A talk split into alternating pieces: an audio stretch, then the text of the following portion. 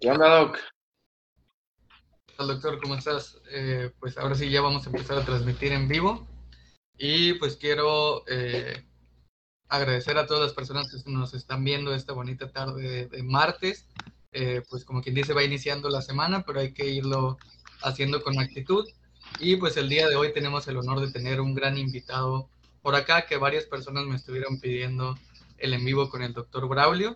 Ah, ahora sí que se podría decir que es toda una personalidad y pues agradecemos infinitamente al doctor Neff, que fue la persona que hizo la conexión entre nosotros dos y que siempre se ha aportado a todo dar.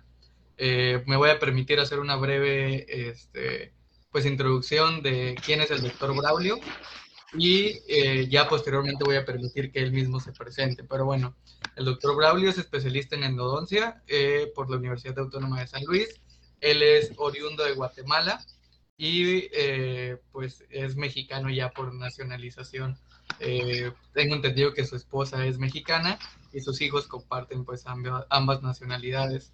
El doctor eh, tiene una serie de cadenas de clínicas dentales allá en Guatemala, pero eh, tiene dos programas, o pues como por así decirlo, dos blogs. Uno son los endotips, en los cuales eh, pues transmite y comparte tips enfocados a, a los colegas endodoncistas, a los estudiantes de, de posgrado de, endodoncia y pues también a las personas odontólogos generales y estudiantes de licenciatura que están pues ahora sí que interesados en la rama de la endodoncia.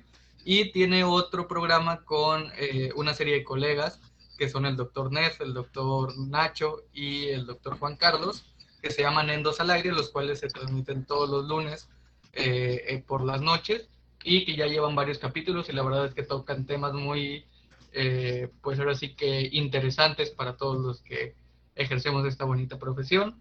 Y sin más preámbulo, pues agradezco nuevamente al doctor Braulio y pues dejo que él mismo se presente. Eh, es algo que le pido a todos los invitados que tenemos por acá y me gustaría que nos hablaras un poquito de ti, Braulio, eh, quién es Braulio por, y por qué odontología y no administración. ¿Qué onda? ¿Qué tal? ¿Cómo están? Buenas tardes a todos los que nos escuchan en las diferentes plataformas. Antes que nada, quiero agradecerte la invitación. Gracias por tomarte el tiempo de escribirme, de contactarme.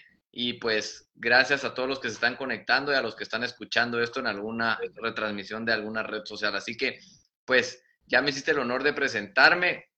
Yo soy Braulio García, como decías, este, soy de Guatemala, este, vivo actualmente en la ciudad de Guatemala. Eh, tengo una familia hermosa de dos niñas, un niño y mi esposa, que vivimos acá desde hace ya casi 10 años, entonces ya hace tiempo que formamos esta familia, así que estoy muy contento, muy feliz de esto que he logrado. Esa es la, la por la parte humana y por la parte realmente central de mi vida. Y luego, pues, este, tengo una especialidad en endodoncia eh, que hice en San Luis Potosí en el 2010-2011. Estuve allá en México viviendo dos años y pues básicamente me dedico a la endodoncia desde el 2010 que arranqué en el, en el posgrado, ya poquito más de 10 años.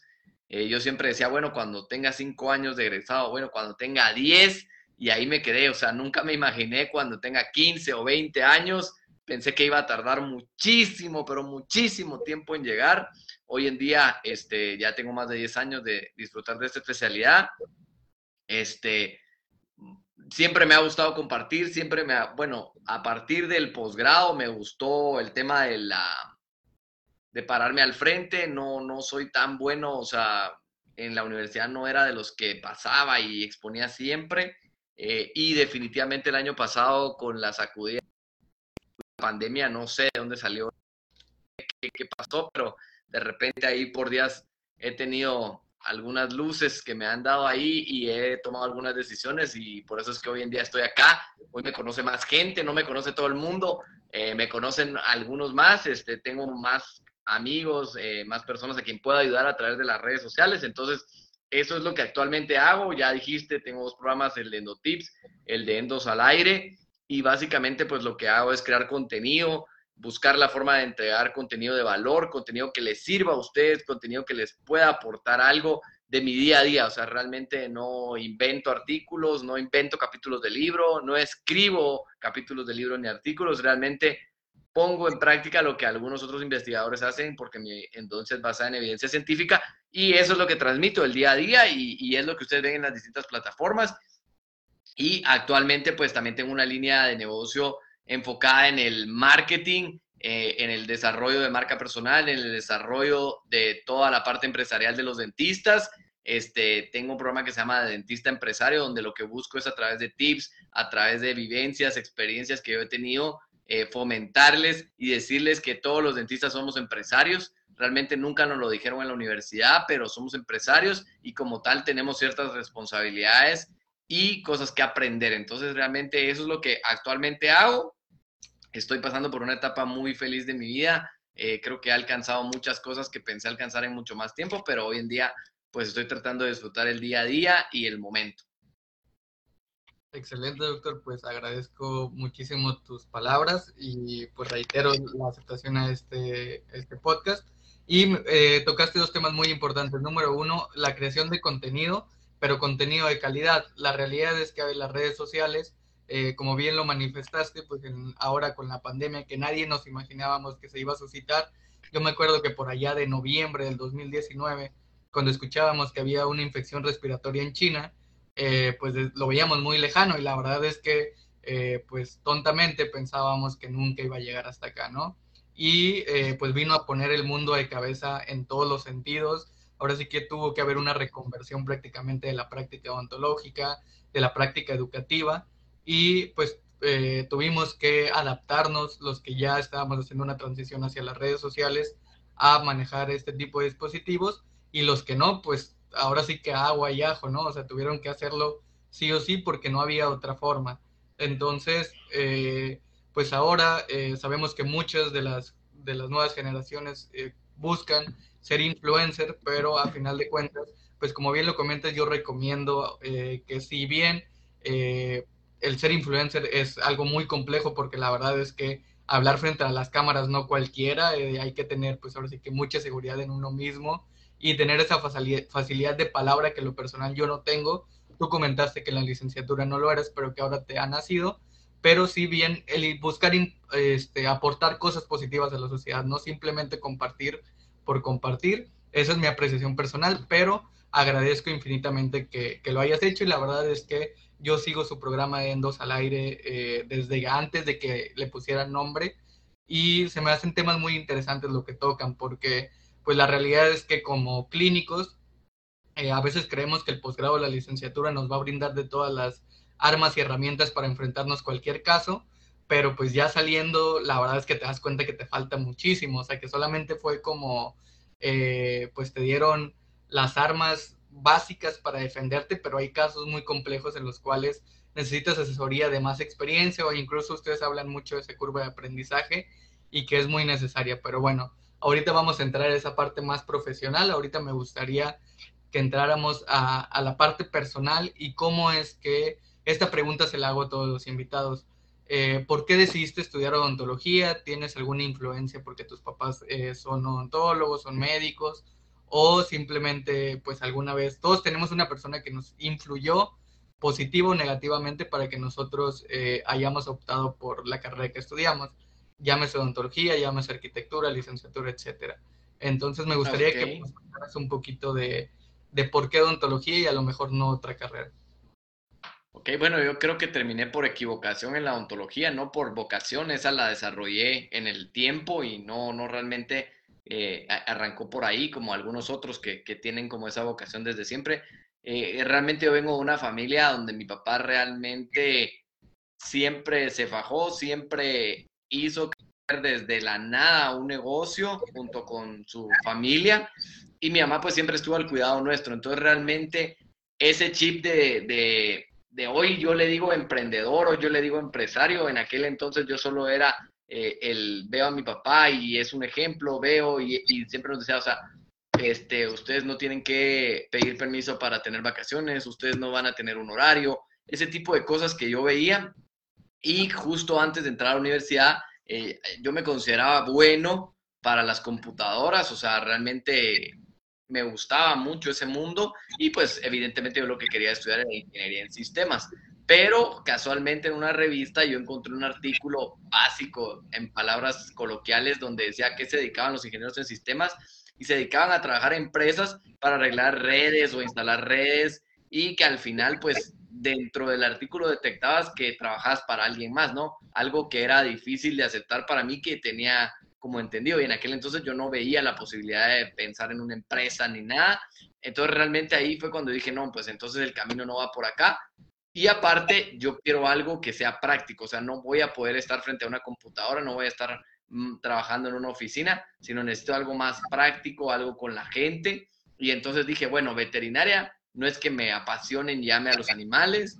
Dije medicina, demasiados años, siempre tuve claro que quería tener una familia joven, entonces no, no pretendía eh, gastarme muchos años estudiando. Hoy en día los médicos tienen que estudiar, no sé, 12, 14 años para poder empezar a trabajar y, formar familias, que es más difícil. Y entonces de repente por ahí quedó la ontología. Entonces dije, bueno, esto es práctico.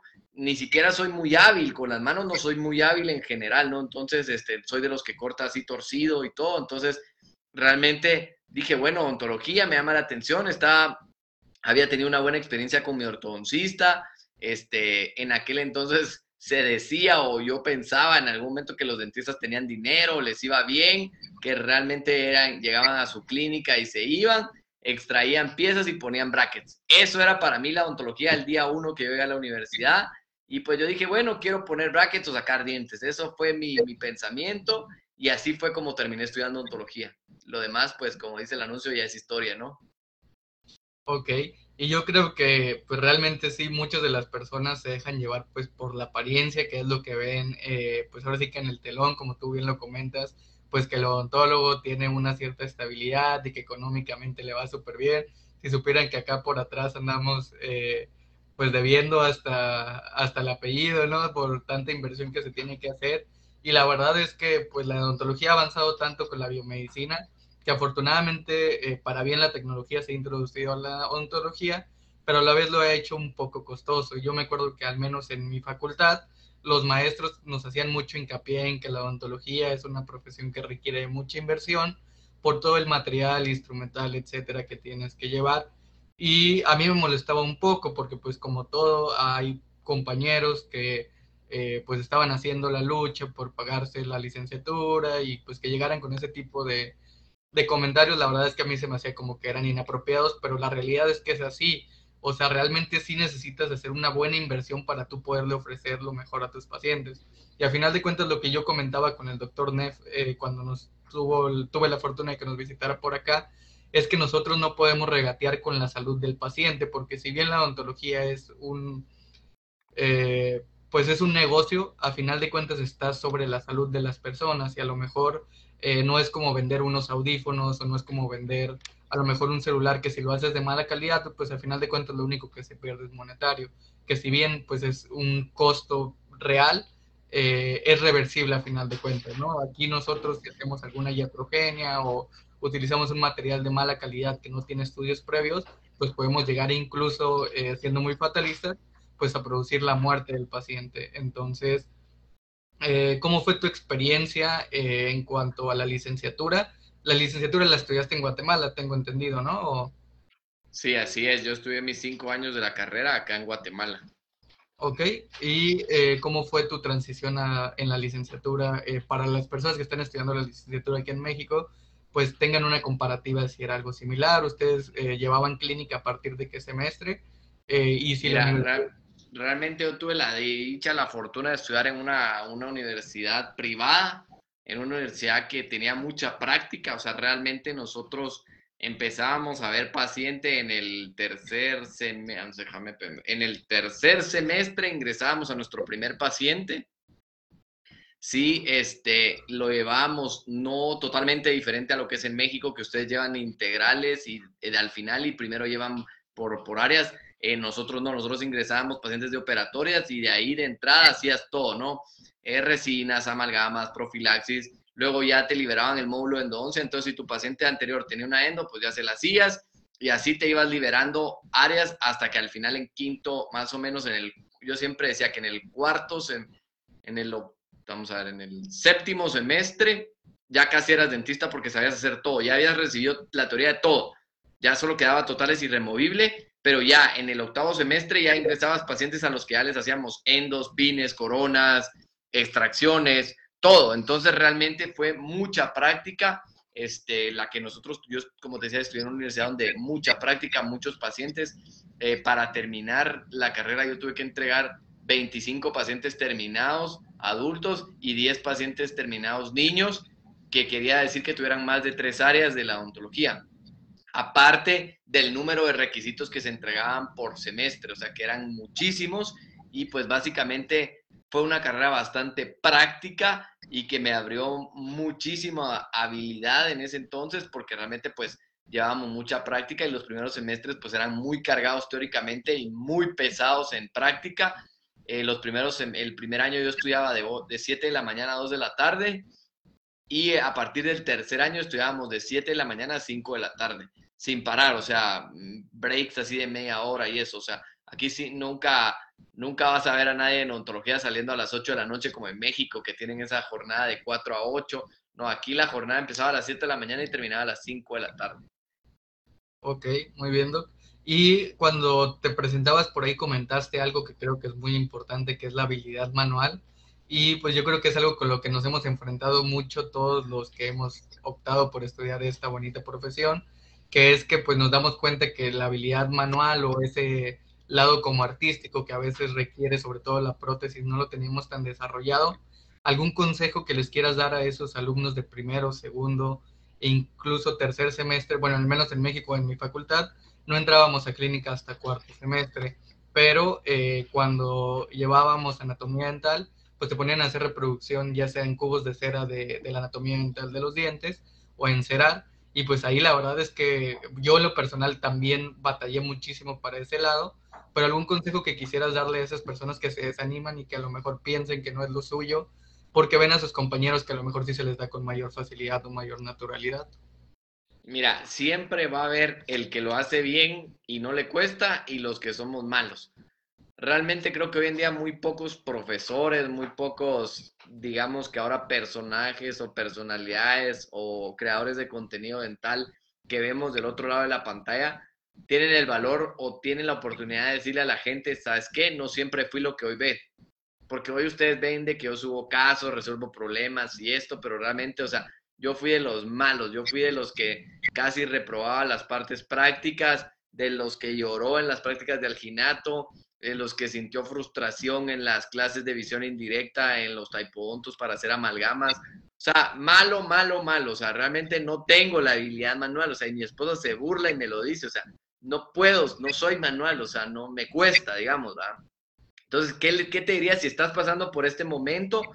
Que no te preocupes. O sea, es una habilidad y se oye triada la frase, pero la práctica hace al maestro, o sea, el practicar, el practicar y el practicar y no vencerte es lo único que te va a permitir en, algún momento poder desarrollar la habilidad, porque realmente habemos unos en los que sí tenemos que esforzarnos un poquito más y pues al final de cuentas este, se logra dar y durante el paso, pues mi recomendación es ir entendiendo qué es lo que más te gusta y pues ir sobre eso. Realmente hoy en día sabemos que no podemos hacer todo, no somos hábiles para todo, entonces definir para qué sos hábil y sobre eso enfocarte más y desarrollar más esa habilidad.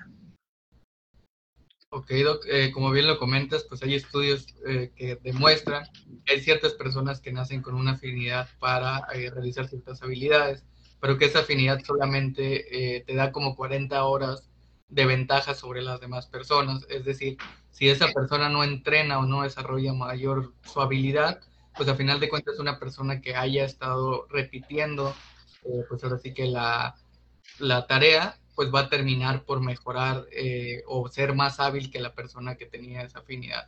Entonces, pues yo también les daría ese consejo, que no se rindan, que no siempre todo a la primera sale bien y que también, como bien lo comentó el doctor Braulio, pues no nos dejemos llevar por lo que vemos a veces en redes sociales, porque en redes sociales todo el mundo subimos nuestro mejor caso, el que quedó mejor obturado, el que quedó mejor aislado, pero no suben todo lo que batallaron a lo mejor para hacer la conductometría, la permeabilidad, o que no podían aislar, que tuvieron que hacer una modificación de la grapa.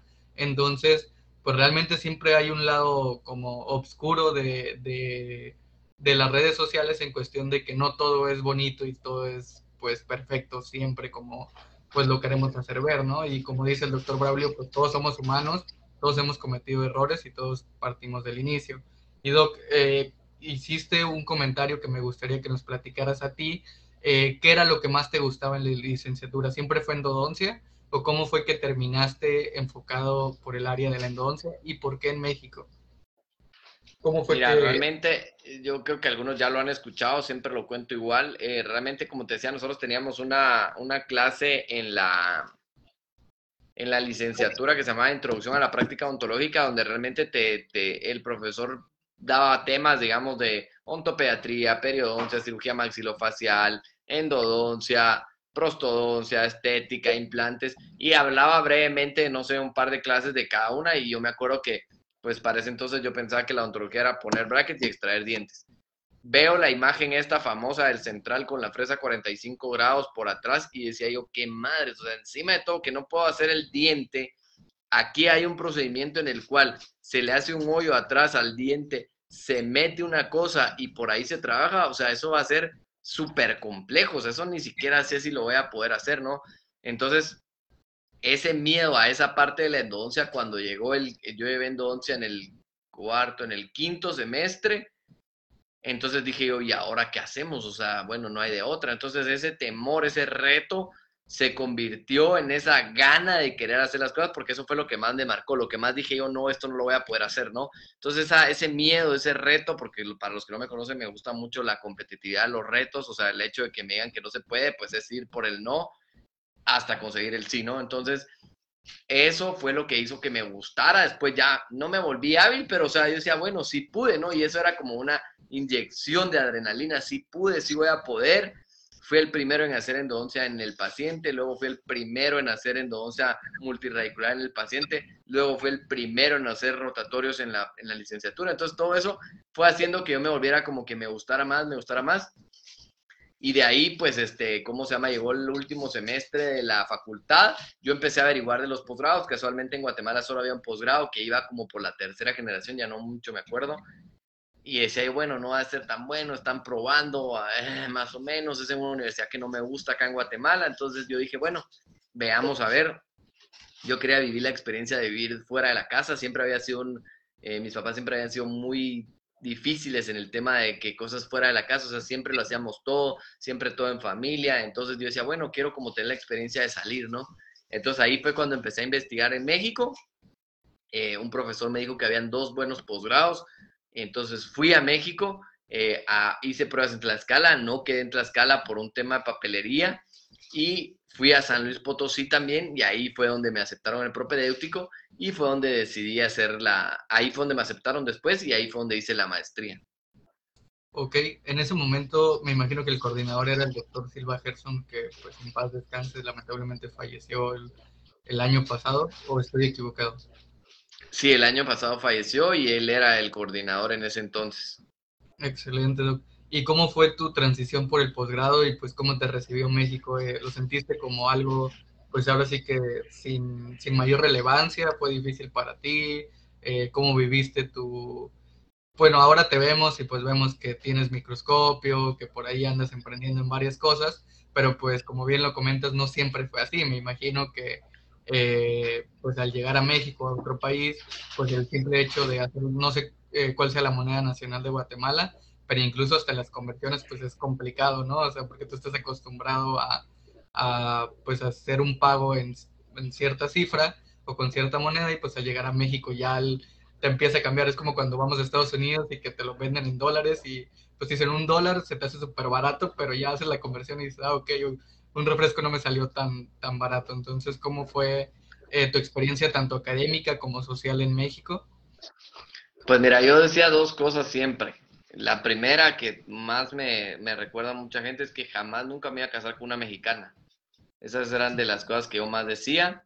Y de las otras cosas que más decía era de que los mexicanos eran muy abusivos y muy malas personas, porque realmente pues lastimosamente el único punto de comparación que teníamos era Faitelson, que nos gustaba el fútbol, y José Ramón, que hacían mucho hincapié en que los mexicanos eran superiores y que los mexicanos son como wow, y que nadie puede contra los mexicanos. Entonces esa actitud abusiva, lógicamente en aquel tiempo no había tantas redes sociales, o sea, no podías tener contacto así como ahora que me escribiste y yo una buena persona y eso, o sea, en aquel entonces lo único que escuchabas de por allá, ¿no? Entonces, realmente, o sea, se escuchaba que era peligroso, que había narcos, o sea, entonces decía yo, no, o sea, México, no, pues, o sea, realmente no. Cosa totalmente diferente cuando llego y, y cambia mi perspectiva, y ahora siempre lo digo, y le digo que los mexicanos que yo me topé en el posgrado, muchos, no todos, porque pues como en todas las generaciones, no todos se llevan bien, los considero mejores personas que los mismos guatemaltecos. O sea, el mexicano es más buena onda que un guatemalteco que no conoce a una persona. O sea, el mexicano rápido te abre las puertas de su casa, el mexicano rápido te ofrece su casa, te da de comer, te lleva con su familia, es muy servicial, cosa que acá en Guatemala cuesta. O sea, aquí no es tan fácil que nosotros seamos a veces entre nosotros y los mexicanos se apoyan mucho. Entonces, realmente eso fue lo que a mí me pasó tuve la suerte de encontrarme ahí con buenas personas realmente y eso hizo que fuera un poquito menos difícil la transición. Aquí usamos quetzales, como te decía, y realmente pues la moneda sí era dificultoso, pero pues al final le vas agarrando. Como, como historia de telenovela, este, me tocó llegar en un primero de noviembre, de hecho, en cabal estaba diciendo a, a, mi esposa que el otro, el otro mes cumplo, el primero de noviembre cumplo 12 años de haber llegado a San Luis Potosí, Llegué en bus, en un taxi, a las 4 de la mañana a tocar a un lugar, a una casa, quién sabe dónde madres y cómo llegué, con un frío de la gran, porque aquí no hace frío, un frío de la gran, y literal me dieron o me rentaron el cuarto de servicio de la casa, o sea, donde viven las empleadas domésticas de las casas. Ahí fue donde me dieron para que yo pudiera quedarme porque no había nada más que hubiese podido encontrar, ¿no? Entonces me quedé ahí, tenía una cama súper pequeña eh, sí, y una silla y una mesa, esas tres cosas, un mini baño, y así es el, así es, así es el propedéutico. Así fue como, como tuve esa experiencia. Si quería cocinar, tenía que entrar a la casa de la señora. Si quería sacar algo de la refri, tenía que entrar a su refri. O sea, cosa que entonces, digamos, estás en un país que no conoces, sos guatemalteco, eh, nunca has salido, el hecho de que, que, tuvieras que ir a la casa de alguien más a sacar algo de la refri, o sea, no, no iba con lo que yo sabía hacer ni lo que yo hacía. Entonces, muchas veces, y a veces lo digo, o sea, tocaba, y soy fan de la Coca-Cola, entonces tocaba cenar o almorzar galletas y Coca-Cola o Coca-Cola y pan, o sea, porque, o sea, era como que no voy a ir a, o sea, meter mi despensa a la casa de adentro, ¿no? O sea, era bien, bien difícil. Entonces, al final la señora se portó súper buena gente, me trató súper bien, es parte de la experiencia, es parte de la anécdota y al final así fue como empecé en, en este rollo de la endo, como decías, en la parte eh, personal. Realmente, hoy en día, como les digo, o sea, nos critican de bueno y de malo y ven, pero al final de cuentas, muy pocas personas saben la historia y saben qué es lo que ha pasado a través de estos años. O sea, las cosas no han sido fáciles, no han sido de tronar dedos eh, como Thanos o, o, o, aquí decimos de soplar y hacer botellas. O sea, realmente es un camino recorrido en toda la parte y, pues que se ha disfrutado, se ha aprendido, se ha sufrido, se ha perdido, pero pues son parte del aprendizaje y que para los que están escuchando, yo les digo y siempre hoy se lo decía a mi hermano, porque mi hermano también está estudiando y me decía, o sea, es que a qué precio eh, los desvelos, a qué precio el cansancio.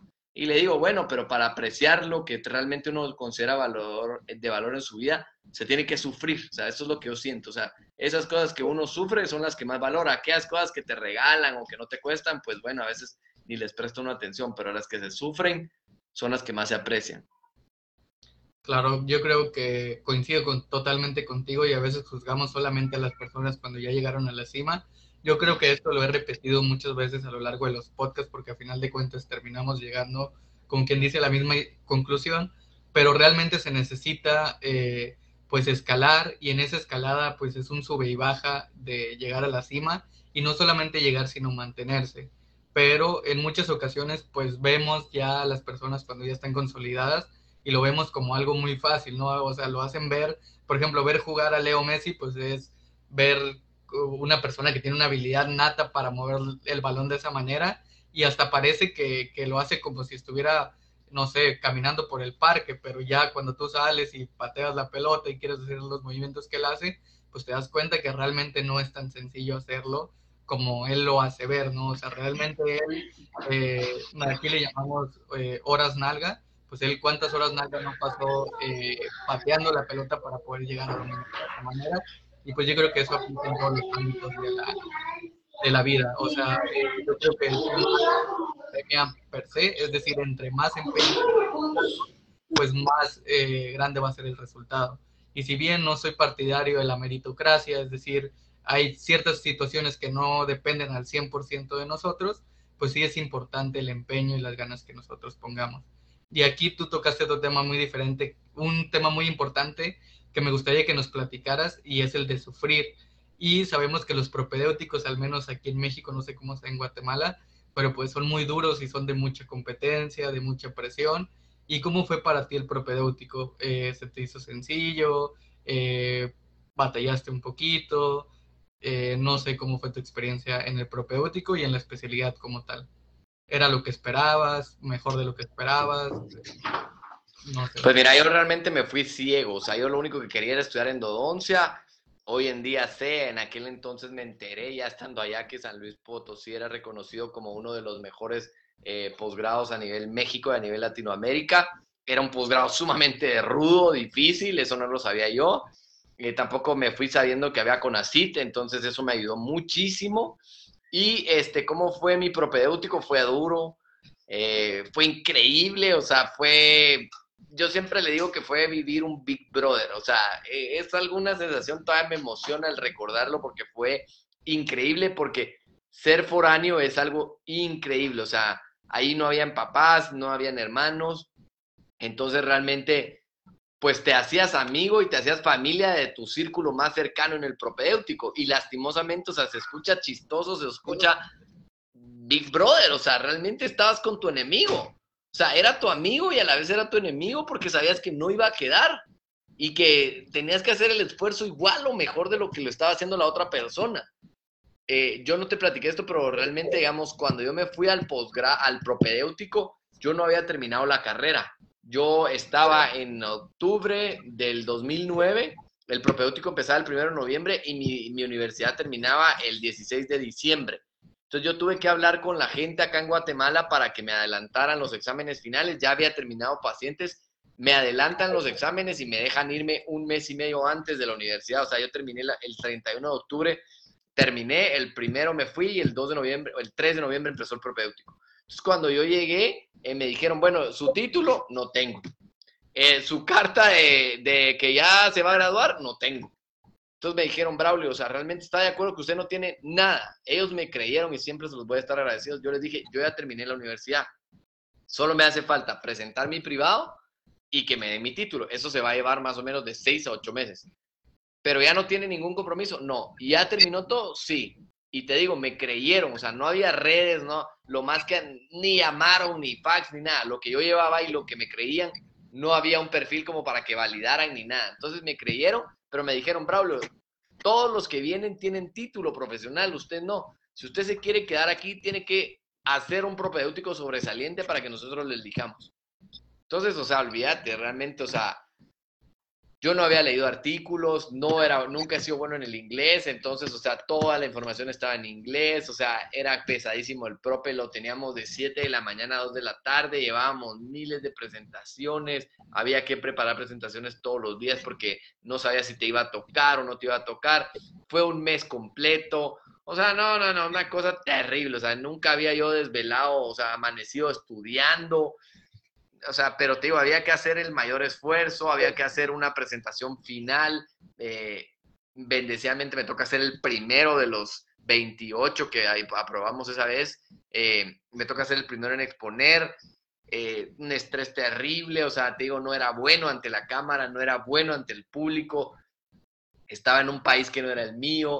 Eh, entonces era bien difícil. Al final de cuentas, de esos 28 quedamos 9. Yo fui los afortunados y, fue terrible el día de la, de la, aceptación, o sea, veías a tus compañeros recibir cartas de no y a otros de sí.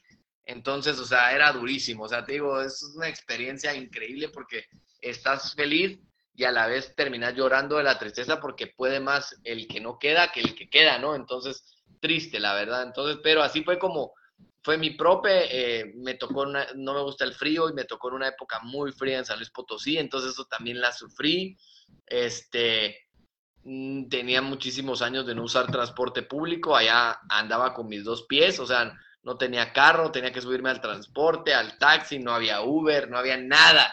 Este, entonces era más complicado. De hecho, no había, no había smartphones. O sea, yo tuve mi primer, mi primer BlackBerry terminando el primer año del posgrado. O sea, yo no me comunicaba con mi familia más que en Skype, no sé, dos, dos veces a la semana, una vez a la semana, eh, cuando podía, en la noche, eh, porque yo allá cargaba un celular amigo, amigo Telcel, o sea, esa cosa, ni tenía dinero para llamar a Guatemala, ni me llamaban, o sea, realmente eran otras, otras realidades a las que hoy vivimos, ¿no? Entonces, este, hoy abrimos un, un, en vivo y nos ven 100 personas. Entonces, en aquel entonces yo estaba perdido por allá, ¿no? Entonces, fue increíble. La verdad que recordar para mí es vivir, me lo disfruté, a pesar de que fue durísimo en aquella época, hoy lo recuerdo con mucho cariño. Eh, yo siempre he sido de que todas las experiencias te forman, te forman lo que puedes llegar a ser y que a cada etapa hay que quemarla al máximo. Esa vez yo me acuerdo, a veces lo decimos con mi esposa y decimos, o sea, ojalá pudiésemos regresar a esa época y disfrutar más de lo que lo disfrutamos, porque a veces la tensión de no saber qué va a pasar, si vas a ganar, si te van a preguntar y no vas a saber, si la exposición y esto, te roba el poder disfrutar eso. Por eso yo siempre les digo a los que están en el posgrado que lo disfruten, que a pesar de todo lo disfruten, porque nunca, jamás vuelve esa época y para mí es una de las mejores épocas que cualquier estudiante de ontología puede vivir, la época del posgrado. Ok, doctor. Eh, y aquí me gustaría hacerte dos preguntas acerca de, lo que estabas comentando. Y la primera es, si en algún momento del prope, en ese mes que se hace eterno, porque eh, te comento, yo también hice un propedéutico en, en, San Luis, pero no para endodoncia. Yo fui a presentar para ortodoncia. Eh, desafortunadamente no quedé y bebí todo este proceso que tú comentas. Y ya posteriormente recapitulé las cosas, las replanteé y me fui más por el lado de, de endodoncia, que ahorita estoy haciendo el posgrado de endodoncia. Pero bueno, en algún, en algún momento de todo ese mes, eh, te llegaste a preguntar eh, si realmente valía la pena lo que estabas haciendo. Y segundo, si en algún momento... Todos los días. Todos los días, Jesús, todos los días yo no sabía qué estaba haciendo. Yo pasé de tener una vida normal, o sea, media, gracias a lo que te decía del esfuerzo de mi papá, a, tener una vida de la gran, o sea, no tenés idea, o sea, de que a veces, o sea, tenía que caminar porque no quería pagar el taxi porque sabía que eso me representaba tantos pesos, o sea, caminar, no sé, media hora con tal de ahorrarme 20, 30 pesos, o sea, yo decía, ¿será que esto vale la pena? O sea, este es un sufrimiento, o sea, no era bonito en ese momento, hoy te lo cuento endulzado. En aquel entonces yo todos los días me preguntaba qué madres hacía amaneciendo en el piso. Si yo tenía mi cama, mi cuarto, mi tele, y pasé a, te digo, o sea, no, no, no, o sea, de un día para otro terminé esa realidad. O sea, yo decía, me quiero regresar, o sea, ¿qué hago acá?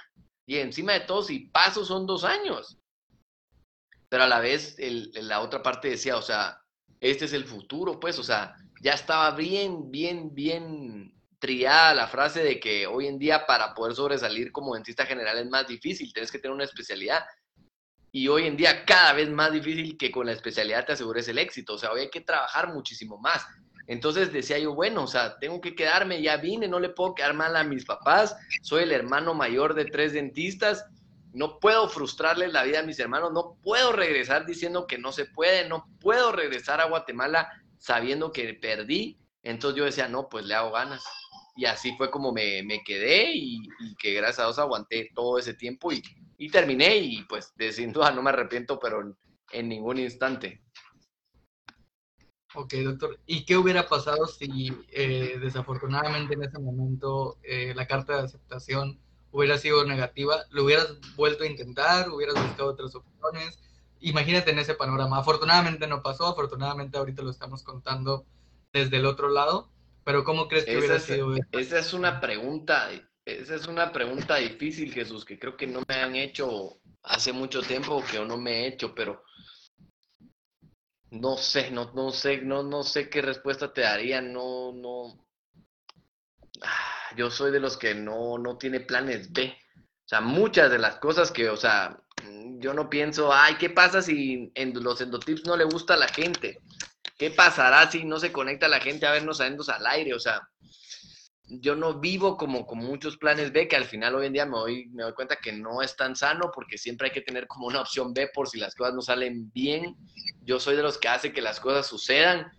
Eh, pongo todo mi empeño para que las cosas pasen y si no pasan, pues entender por qué no pasó. Pero si trato de filosofar y tratar de contestar tu pregunta, no sé, la verdad, creo que a San Luis no hubiera regresado. Eh, hubiese intentado en otra universidad. Em, creo, creo que por ahí, si no, si hago mucha memoria, tal vez en enero empezaba en la UNAM. Entonces, tal vez hubiese regresado a la UNAM.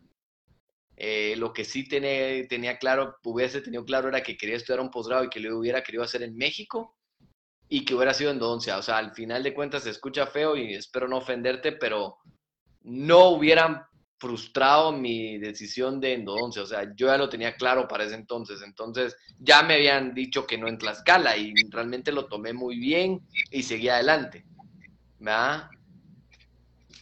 Ok. Pero eso te, eso te responde.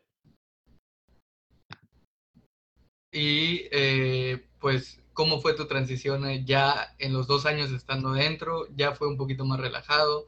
Lo disfrutaste, batallaste en alguna materia, con alguna situación, y ya vamos a pasar más a, lo profesional, que es lo que pues me han pedido mucho que, hablemos en cuanto a qué pasa cuando egresas, y pues egresas, te recibes, pero eh, pues es la hora de, de, emprender, ¿no? De poner tu consultorio, ver en qué vas a trabajar, y ahí sí, pues es como que, ah, ok, ya terminé, ya me dieron mi papel de que ya soy especialista y ahora qué sigue, o sea, eh, creo que varias personas se han eh, topado con esa dificultad, sobre todo pues los que no tienen familiares directos dentistas y que pues sales, pero sales al mundo del desempleo y como tú lo mencionas eh, bien, pues anteriormente una licenciatura te garantizaba una estabilidad, pero pues hoy en día sinceramente ni, ni la especialidad te garantiza que te vaya a ir bien. Entonces, eh, pues no sé qué podrías platicarnos acerca de, o sea, eh, haces el posgrado, los dos años, te gradúas, ¿y qué pasa una vez que te gradúas? ¿Cuáles eran tus metas? ¿Cuáles eran tus preguntas, tus miedos, objetivos, etcétera? Mira, este, termino el posgrado, o sea, ¿qué fue lo que en el posgrado realmente creo que ya no me fue tan mal, o sea, lo, lo pues lo pesado de todos, ¿no? O sea, estar en ese rollo de estar leyendo y estar haciendo realmente, pero bien, o sea, te podría decir, ah, la gran esto me costó, o sea, bueno, tal vez si tuviera que elegir una, me costó mucho bioquímica, esa me costó, eh, fue tediosa la tesis, horrible, o sea, es algo que no volvería a hacer, o sea, algo que no me agrada, o sea, esa, esa parte me fue así de que, wow, no, ya casi tiro la toalla por eso. Y de ahí con los pacientes bien, con los tratamientos bien y, todo bien. Termino y yo sabía que tenía una oportunidad de entrar a la universidad a dar clases de endo acá en Guatemala. Acá eh, ni hay mucho y ni es bien pagado, entonces de repente pues había una oportunidad, entonces eh, por eso es que yo me apuro a terminar y en el 2011, en diciembre, termino todo, todo, todo en, en México. Me quedan algunas cosas pendientes de la tesis, eventualmente tenía que estar regresando, pero yo quería esa, en aquel entonces, tímidamente, inocentemente, yo pensaba muy distinto de lo que pienso en el, del éxito hoy en día. Entonces, en aquel entonces para mí eso era, era, era triunfar, era dar clases en la universidad, entonces hago todo, me regreso eh, y pues empiezo a hacer la clásica de, de, ir a las clínicas, ¿no? Entonces yo decía, bueno, vengo de México, vengo de San Luis, eh, soy bueno, eh, terminé antes, o sea, los doctores me han de estar esperando, ni siquiera me voy a dar abasto.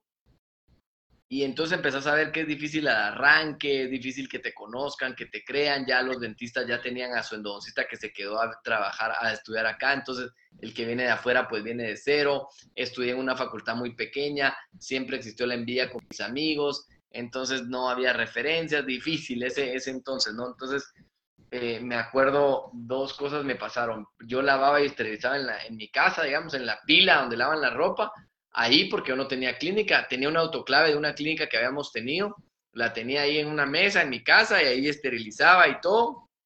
No tenía asistente, por supuesto, no me lavaban en las clínicas ni nada. Y así empezamos enero, febrero, marzo, abril.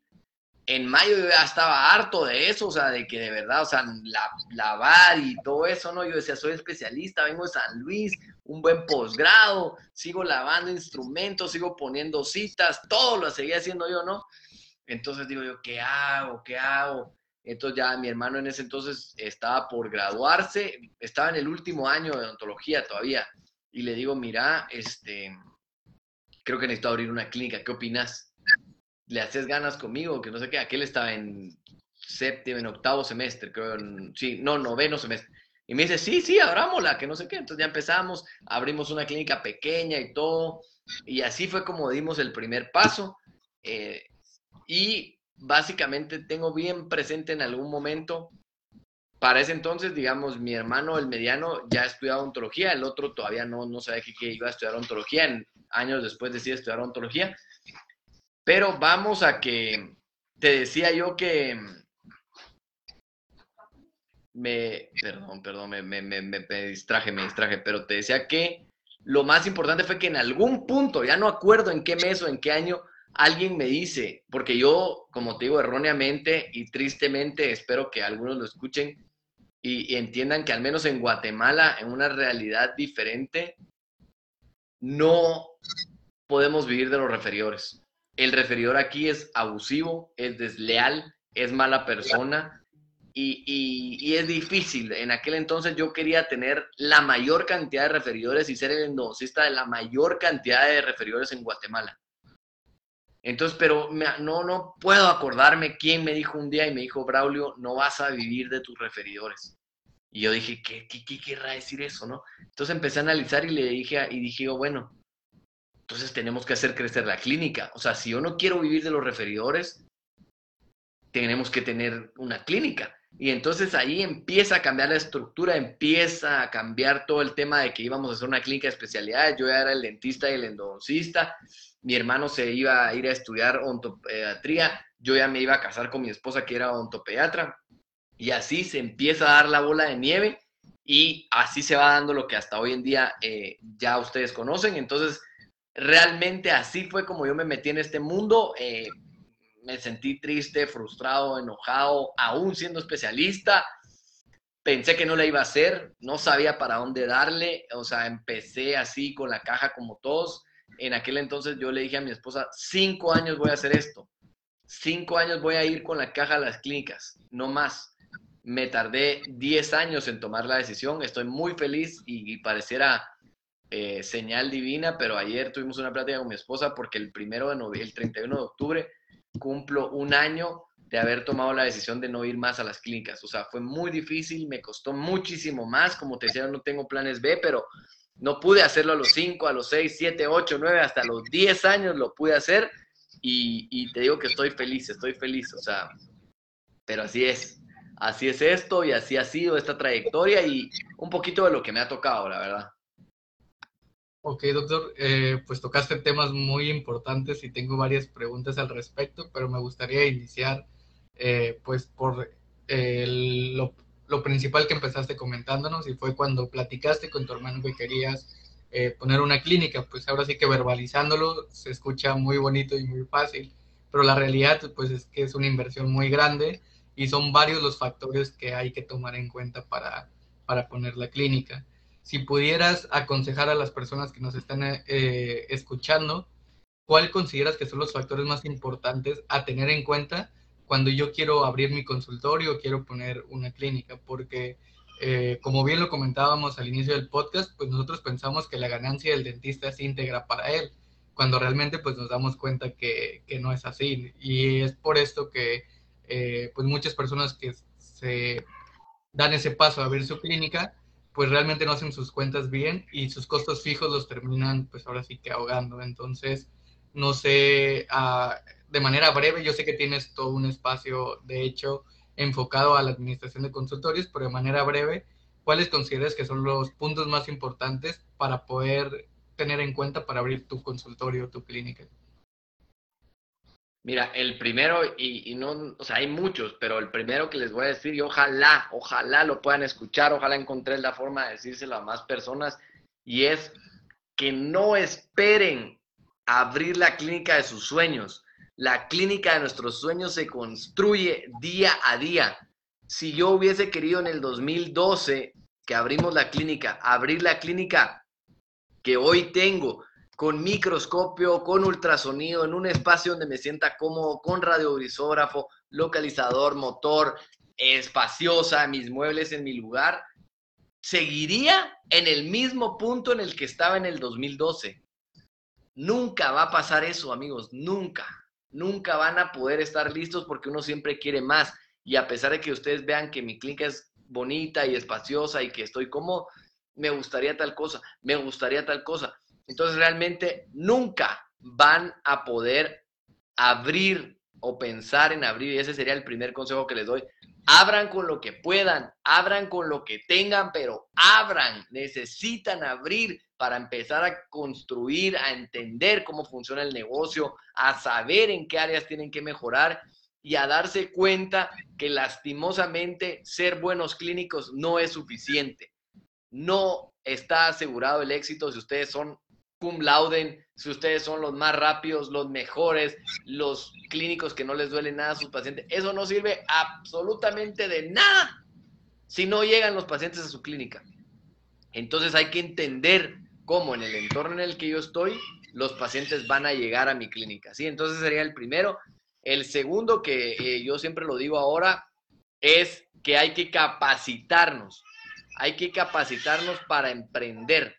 El emprendedor generalmente es aquel que se arriesga, aquel que le gusta, que no le teme, pero hoy en día con la cantidad de información y la facilidad que tenemos, todos debemos de entrenarnos antes de emprender. Y eso no quiere decir tomo curso de carías, tomo curso de rotatorios, tomo curso de radiografías. No, amigos, o sea, tienen que entender que uno no tiene que pensar como dentista todo el tiempo. Uno debe de aprender a pensar fuera de la ontología, porque si no, créanme que todos seríamos exitosos.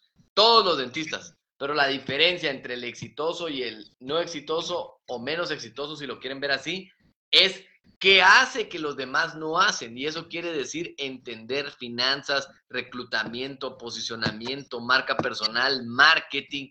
Entonces hay muchas cosas que hay que capacitarse antes de abrir una clínica.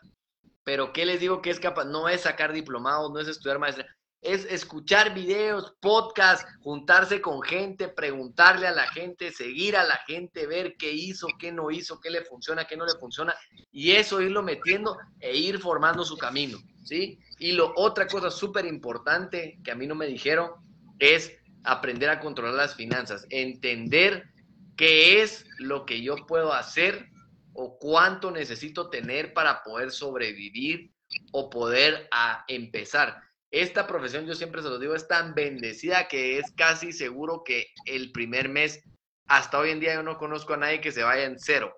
Aunque sea una consulta, aunque sea una resina, una limpieza, les aseguro que la van a vender en el primer mes. ¿Sí? Entonces, pero tengan en cuenta qué es lo que tienen que pagar, porque el dentista piensa, yo les dije al principio que el dentista tiene dinero, y uno piensa erróneamente, ay, sí, ay, ya soy endodoncista, hago tratamientos de canales que cuestan, no sé, mil, dos mil pesos. Sí, pero lo más tonto que podemos hacer es pensar que esos dos mil pesos son míos. De esos dos mil pesos, una parte le pertenece a la SAT, otra parte le pertenece a la Hacienda, otra parte le pertenece al equipo, otra parte le pertenece al préstamo, a la renta, al mantenimiento, al asistente, a la secretaria. Y entonces de los dos mil pesos no son los dos mil pesos. Entonces no podemos llevar una vida de gano dos mil pesos cuando en realidad tal vez lo que gane son 300 pesos. ¿Estamos de acuerdo? Entonces, esos serían así como que tres cosas básicas que yo les diría, pero sobre todo, y con esta cierro, los motivo a que se atrevan, ¿sí? Y así como dice mi playera, y aquí pueden leerla, quien se atreve es quien triunfa. Si ustedes no se atreven, van a ser uno más de ese montón.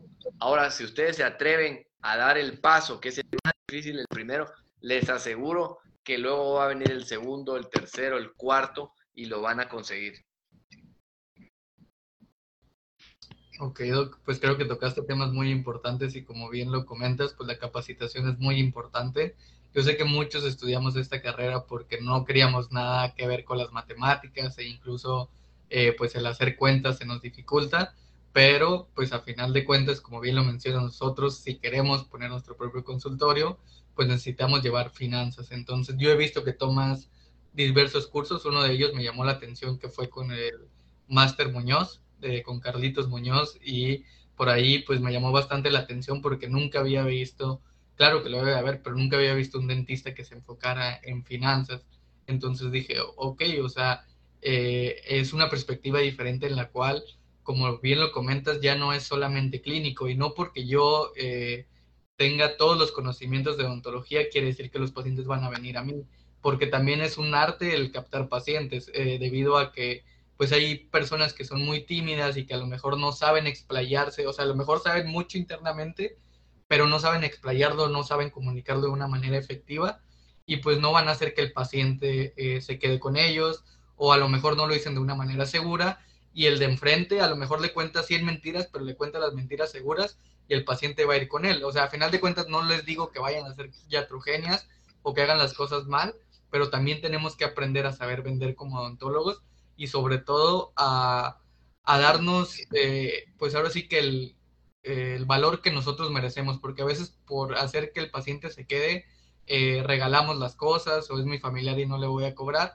pero no me doy cuenta que realmente el hecho de no cobrarle un paciente a mí me va a implicar un, gasto desde la renta, agua, guantes, eh, todos los insumos que yo voy a necesitar. Entonces creo que tocaste esos temas muy importantes.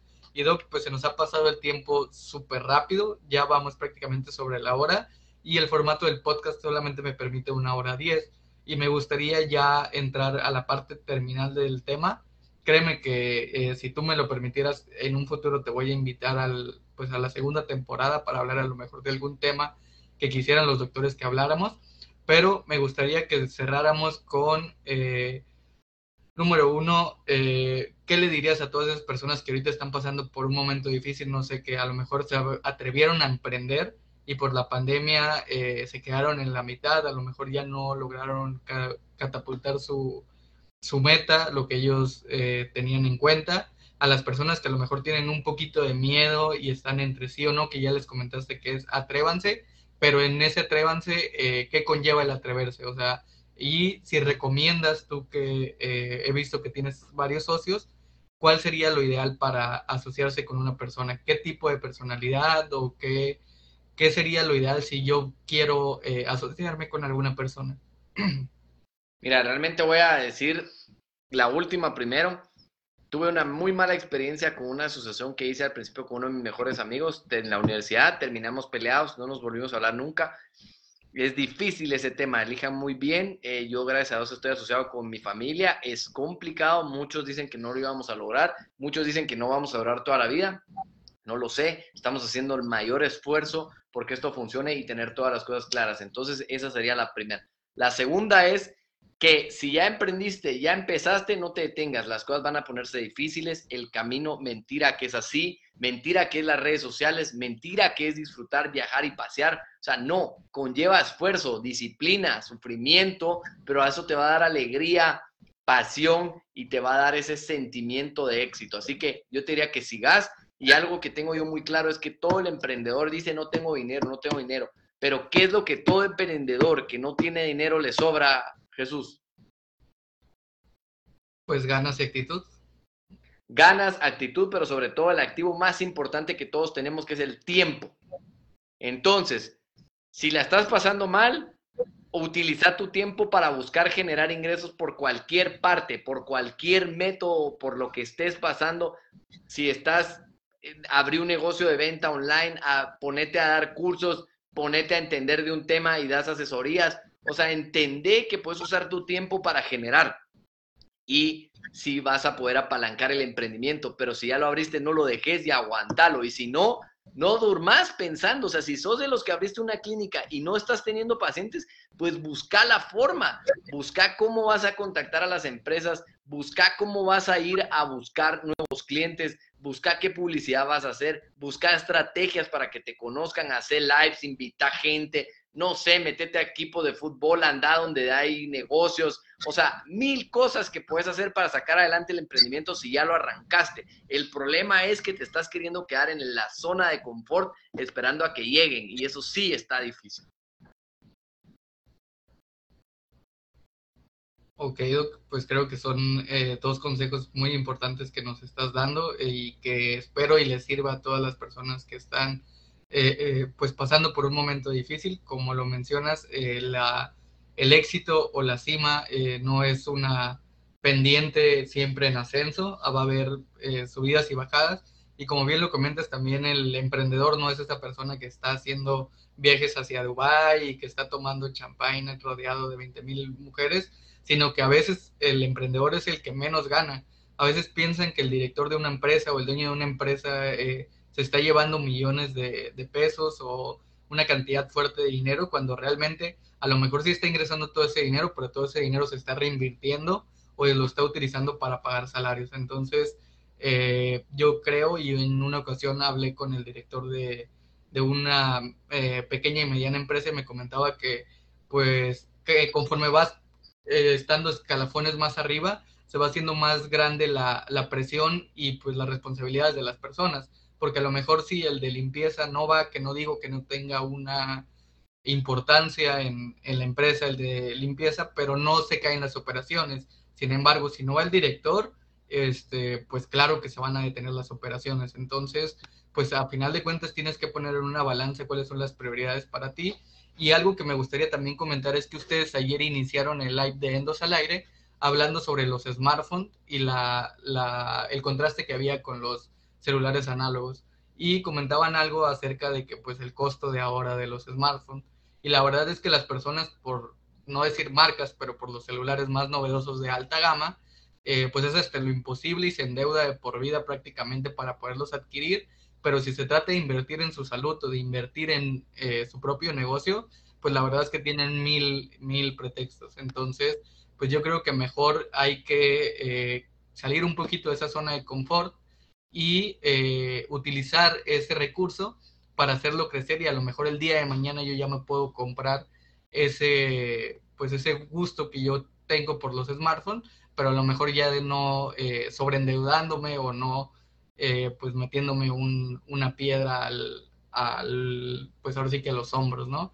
Entonces, Doc, pues agradezco muchísimas gracias tu tiempo, tu participación, eh, que nos hayas eh, pues compartido tus experiencias y finalmente me gustaría que nos dijeras qué es el éxito para Braulio. Ahora, porque comentabas que el éxito comparado a cuando egresaste ahora es muy diferente para ti. Sí, no, el, éxito para Braulio García hoy es poder encontrar la forma de tener más tiempo para compartir con su familia. Así de simples. El éxito para Braulio hoy no es ser el mejor endodoncista, no es tener la mayor cantidad de pacientes ni la mayor cantidad de referidores, tampoco en este momento es tener la mayor cantidad de dinero, sino simplemente tener todo lo posible para poder darles a mis hijos el mayor tiempo posible. Excelente. Eh, pues yo también creo que conforme va pasando el tiempo y vamos madurando, pues nos vamos dando cuenta que el dinero no compra la felicidad y que incluso también creemos que entre más tenemos, pues más felices somos, pero la realidad es que no es así. Todos somos humanos y yo creo que no hay nada como el tener una estabilidad eh, emocional y social en, conforme al estar bien con las personas que queremos, llámense hijos, hermanos, mamá, familia, aseguro que muchas personas darían la cantidad de dinero que sea por volver a revivir a sus seres queridos, los que lamentablemente los perdieron, y pues hay que tener una como una estabilidad en esto. Entonces, pues Doc, eh, se nos ha llegado el tiempo. Muchísimas gracias. Eh, un abrazote, que estés muy bien. gracias, gracias Jesús, gracias de verdad a tu audiencia y gracias por, por, por proponerme como invitado y aceptarme aquí en este podcast, así que te agradezco mucho. Te deseo el mayor de los éxitos, ¿eh? Gracias, doctor. Mucha constancia y disciplina, ¿eh? Claro que sí. Y vas a ver que te vamos a invitar para un segundo capítulo de la segunda temporada, ¿vale? Con todo gusto, a la orden, ya sabes. Que estés muy bien, doctor. Hasta luego. Bye, bye.